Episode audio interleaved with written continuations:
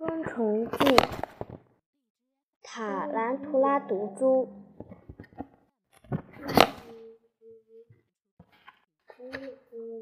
我首先用木分做实验，观察被塔兰图拉毒株咬后的结果。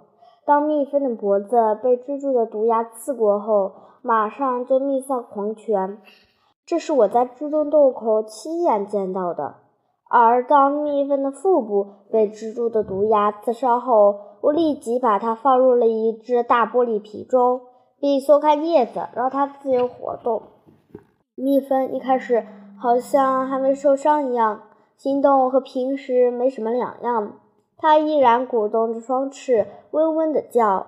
然而三十分钟不到，它死神死神就把它带走了，只剩下一具躯壳静静地仰卧或侧卧在瓶底。实验得出相同的结论。我不得不相信，强壮的蜜蜂被蜘蛛的毒牙刺中脖子时会当场毙命。而蜜蜂的其他部方，如腹部被刺中时，至少还能撑半小时。战马是我实验中的第二种牺牲品。这些昆虫被塔兰图拉毒株咬了脖子之后，出现了同样的结果：它们迅速毙命；而其他部位，特别是腹部被咬，它们都能咬牙撑过一段时间后身亡。由此可见，塔兰图拉的毒性是很大的。至于塔兰图拉毒株的毒液到底有什么令人害怕的毒性，看下面的文章，你们就会有所了解。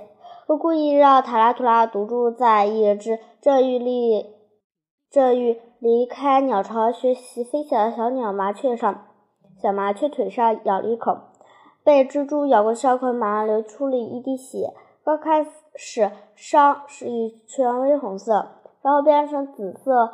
这只鸟儿的伤。腿就立即瘫痪坏了，不能运动，只能靠其他部分来拖动，而脚趾则肿胀的平时的两倍。小鸟只要用另一只脚大脚跳跃。除了这些小，除了这些，这位小伤员似乎没有，并没有其他的不适，胃口也很好。连那条为科学牺牲的腿也仿佛恢复健康。十二小时之后，治愈的希望越来越大，少爷也愉快地进食。如果没胃动作慢了，他甚至还会像婴儿般哭闹。但是他的腿依然不能行动。于是我暂时麻醉了他的伤腿。两天以后，他开始拒绝进食。他不断的抽搐，他在拒绝着死神的到来。有人把他捧在手心，又呼出了热气来温暖他。然而抽搐变得越来越频繁。一阵喘息后，一条生命就消失了。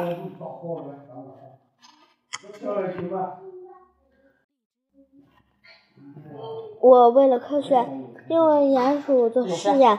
让塔拉图拉毒株在鼻尖上咬了一口，大约三十六个小时之后，鼹鼠便死了。被我观察到的情况足以判断，被蜘蛛咬中的不是一件小事。我们切勿的闹之视之。这些昆虫杀手以捕猎动物为生，塔拉图拉读书捕杀猎物的高超技术与麻醉师的技艺相同。他们常常会给猎物的脖梗上的神经中输以输以致命一击，使猎物迅速死亡。而麻醉师为了保佑幼虫食物的新鲜度，只是刺中脖猎物脖子的神经中枢，使之未能动弹，处于麻醉状态。虽然两者均是攻击猎物的神经中枢，但捕杀猎。但捕杀目的不同，是他们选择不同的攻击点。昆虫杀手要置猎物于死地，消除最自身的危险。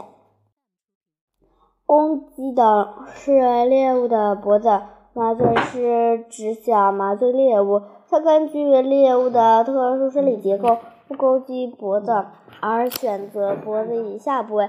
有时只攻击一处，有时攻击三处，甚至猎物全身。麻醉师们至少他们的一部分对脖子神经中枢的重要是十分清楚的。